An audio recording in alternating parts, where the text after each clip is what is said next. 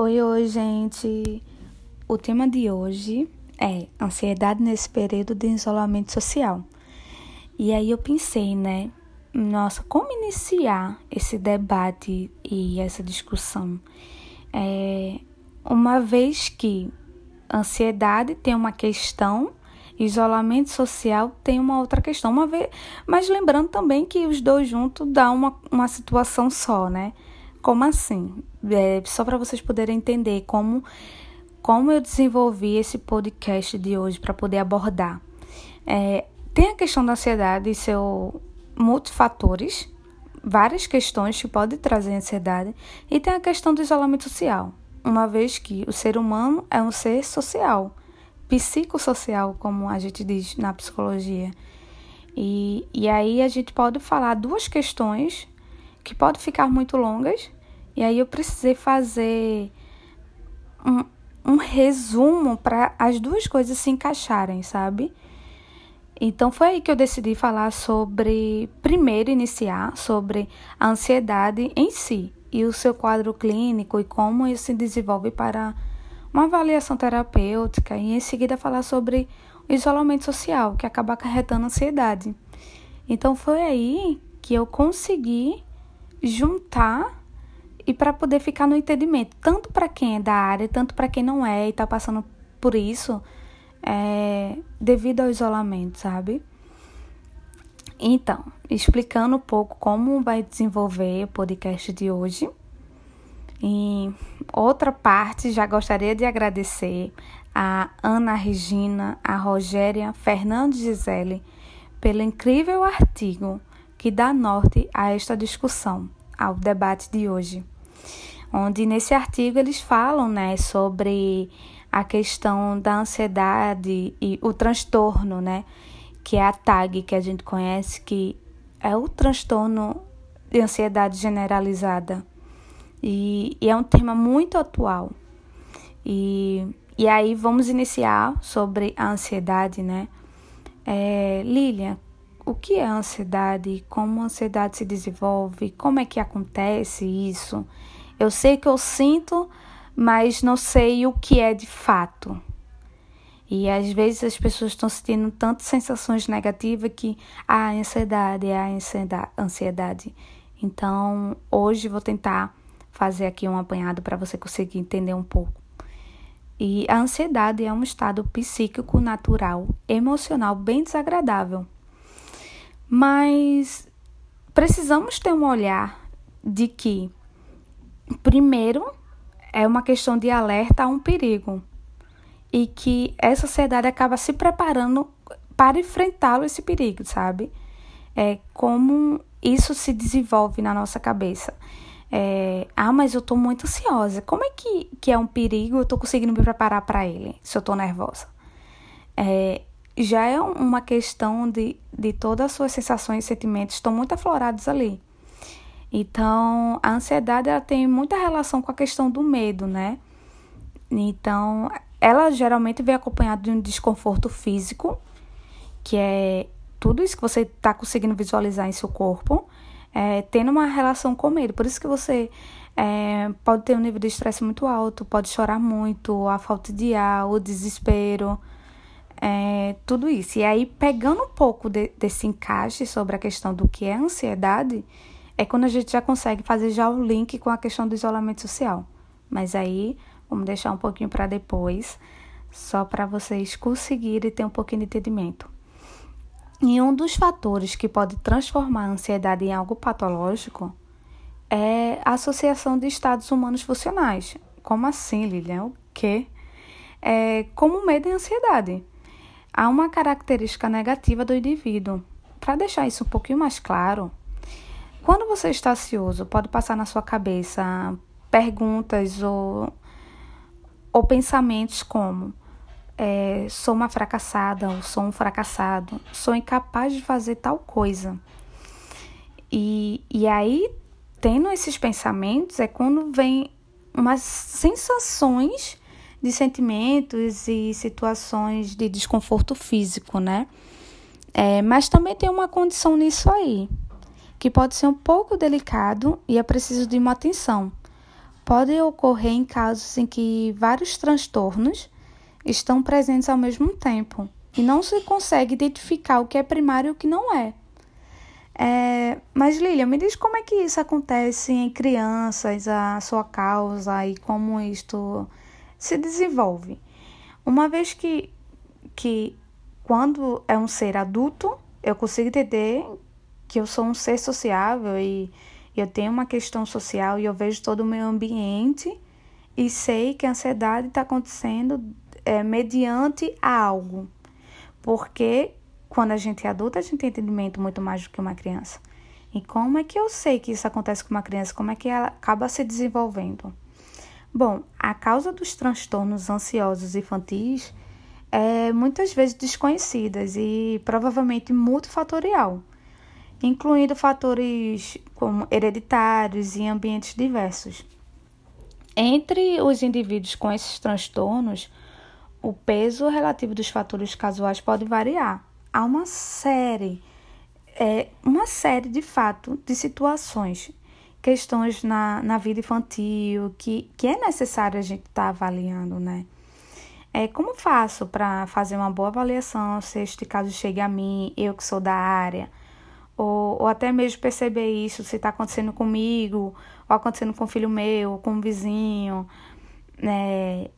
Mas Trazendo isso um pouco para a infância, para depois ele chegar um pouquinho na vida adulta, na avaliação e no planejamento terapêutico desses transtornos, é fundamental obter uma história detalhada sobre o início dos sintomas. Só isso dá-se é, tanto na vida adulta, quando o adulto chega, até para quem é da área, e para você perceber em si. Já na criança, o profissional precisa estar tá avaliando isso que são possíveis fatores desencadeantes, como, por exemplo, é, crise conjugal, perda por morte separação, doença na família e nascimento de irmãos. E tem o desenvolvimento da criança, né? Sugere-se que pode também levar em conta o temperamento da criança. É, Para deixar um pouquinho mais claro, claro, presença do comportamento inibido, o tipo de apego que ela tem com seus pais, se é seguro ou não, o estilo de cuidados paternos, é, se, se, se, há uma presença é, de superproteção, além dos fatores implicados né, em todas essas questões na etiologia dessas patologias.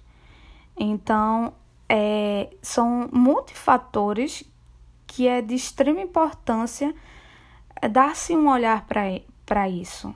E não simplesmente chegar, estou com ansiedade. Ah, ok, sabe? Então, é, tem uma vez que, como eu falei logo no início, somos seres sociáveis.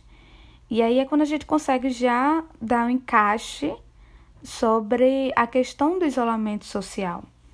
É, tendo este entendimento do que, do que foi falado aqui, como isso pode interferir nessa questão do, da quarentena, né? De, essa questão do isolamento devido ao Covid-19. É natural que as pessoas só falem do coronavírus e da crise, mas é importante buscar outros assuntos. A gente liga a TV, tá passando coronavírus, a gente conversa no telefone com alguém, um ente querido amigo, então só fala do coronavírus. Mas é necessário a gente buscar outros assuntos. Porque senão isso fica tão enraizado, fica tão na nossa mente e, e ela só gera esse tipo de informação, só esse tipo de informação acaba gerando um adoecimento mental, um grande estresse. O isolamento social é um comportamento complexo, né?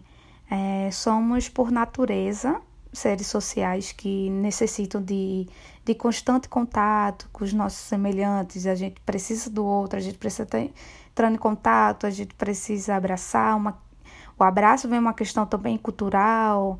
É, a gente precisa conviver com o outro, precisa sentir o outro. Então, é, essas questões, tanto sociais e essa questão do, de que o ser humano necessita ter contato constante com o outro pode acarretar um nível de estresse, uma questão de ansiedade, sim. Os relacionamentos que cultivamos influenciam diretamente nossa personalidade, opiniões e humor.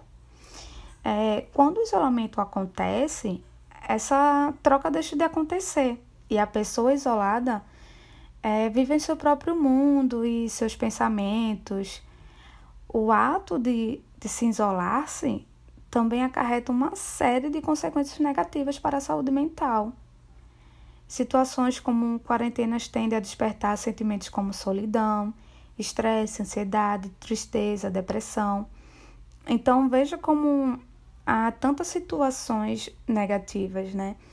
É, estamos vivendo em um cenário onde o isolamento é totalmente necessário para nós e para quem amamos. Então, eu preciso me isolar para que isso não se propague, né? Para que esse vírus não venha se propagar, não, não venha pegar alguém próximo a mim ou, ou que eu mesma adoeça. E, e aí é uma questão muito complicada de conseguir filtrar isso da forma positiva para o ser humano é, aquele trabalho, aquele trânsito, festas, reuniões, happy hour e toda e qualquer atividade social que se tinha, não se tem mais. E com isso o ser humano se encontra, abre aspas, tá? Sem função. Então, aquelas perguntinhas que se tem no início, como é, sou, sou inútil, não sou incapaz, é, já começam a surgir, né? Eu sou útil quando tem algo. E agora? Sem talvez sem um trabalho, sem academia, sem estar encontrando os meus amigos. Será que eu tenho utilidade? O ser humano acaba sem função, sem nada para fazer, né? E esquece que antes da vida social, você é um ser único e que permite estar apenas com você, independente das atividades do cotidiano. Os relacionamentos interpessoais também colaboram para um autoconhecimento, é, uma vez que a gente percebe diversas características em nossa personalidade no contato com o outro. Mais que, que não esteja isso tão bem elaborado na nossa mente, mas a relação interpessoal nos ajuda no autoconhecimento. E aí, quando eu tô só, como é que eu consigo ter acesso a esse meu autoconhecimento? E aí, quando eu encontro tanto o meu lado negativo, tantas as frustrações que eu tenho, os pensamentos negativos, e como é que eu faço para eliminar isso? Porque quando eu tô mal, eu vou ao encontro de um amigo, eu vou para uma festa, eu vou para um, uma casa de show, é, vou a reuniões, vou, ou vou trabalhar. E aí, quando eu não tenho nada disso, como é que eu consigo eliminar? Então, é aí quando percebemos é, o grande trabalho que a gente tem de se conhecer nessa questão do isolamento social. O, o trabalho de, de como é difícil me conhecer e ver quem eu sou. É, e ver que eu não estou sendo um ser social nesse momento. Mas lembrando, gente, que não me cabe aqui qualquer julgamento sobre é, o que eu acho ou deixo de achar, ou que alguém esteja acreditando que eu estou colocando algumas questões pessoais e naquilo que eu estou achando. Apenas estou trazendo significados sobre o tema, o que é, sobre é, como é o trabalho também terapêutico e as reflexões e os estudos sobre, tá? Então, só para vocês terem um pouquinho de entendimento. Então, eu pensei, nossa, depois de eu ter falado um pouco sobre isso, sobre essa questão da ansiedade e toda essa questão que está trazendo o isolamento social para a vida do indivíduo, que dicas eu posso dar nesse podcast para que possa ajudar para quem está ouvindo e, e tentar tirar um pouco dessa ansiedade, essa questão do estresse e dar um novo significado para a vida? É, e aí eu pensei, né? Foque em suas qualidades, conquistas e sonhos. A fórmula é simples, gente. Combata pensamentos negativos com positivos. Toda vez que você estiver tendo algum pensamento negativo, tente combatê-lo com pensamentos positivos. É, o que, quais são seus sonhos, quais foram suas conquistas e pense tudo isso. O, também extremamente importante, o tratamento terapêutico ajuda a identificar o que é bom e o que é prejudicial em nossas vidas. Então, se você está passando por uma situação como a questão da ansiedade ou qualquer outro transtorno, é importante você procurar a ajuda de um profissional. É, mantenha a espiritualidade ativa também nessas horas, independente da sua crença. O isolamento não significa cortar relações. Use o telefone, mídias sociais, mensagens de texto, bate-papo por vídeo ou outras tecnologias de comunicação para, para assim você poder estar mais próximo das pessoas que são importantes para você. Preencha o seu tempo dentro de casa com atividades que você gosta, como ler, desenhar, assistir filmes, série. Então, busque também fazer atividade física. E, e isso é bem clichê assim, né? Mas é muito importante também. Pegue alguma atividade que dá para fazer em casa, caminhe ou no seu condomínio, não vá em aglomeração. Faça alguns exercícios na, na sua própria casa mesmo, se você ainda não está preparado para fazer a caminhada nos condomínios. Lembrando que eu não estou dizendo para ir à praia e tudo mais. O máximo que a gente puder se isolar é bem importante. E saiba que é um mal muito, muito importante e é necessário. Gente, espero muito ter ajudado. E se você quiser deixar alguma opinião sobre isso, pode ir lá no meu Instagram. Se você não me segue, já coloca lá, arroba vamos.papiar. Manda lá a sugestão ou fala como foi o podcast de hoje, se você conseguir entender ou se você tem alguma pergunta, pode mandar lá. Estou super acessível. Espero muito ter ajudado a vocês nessa nesse nesse tema, né, que é tão atual, ansiedade nesse período de isolamento social. Um grande abraço.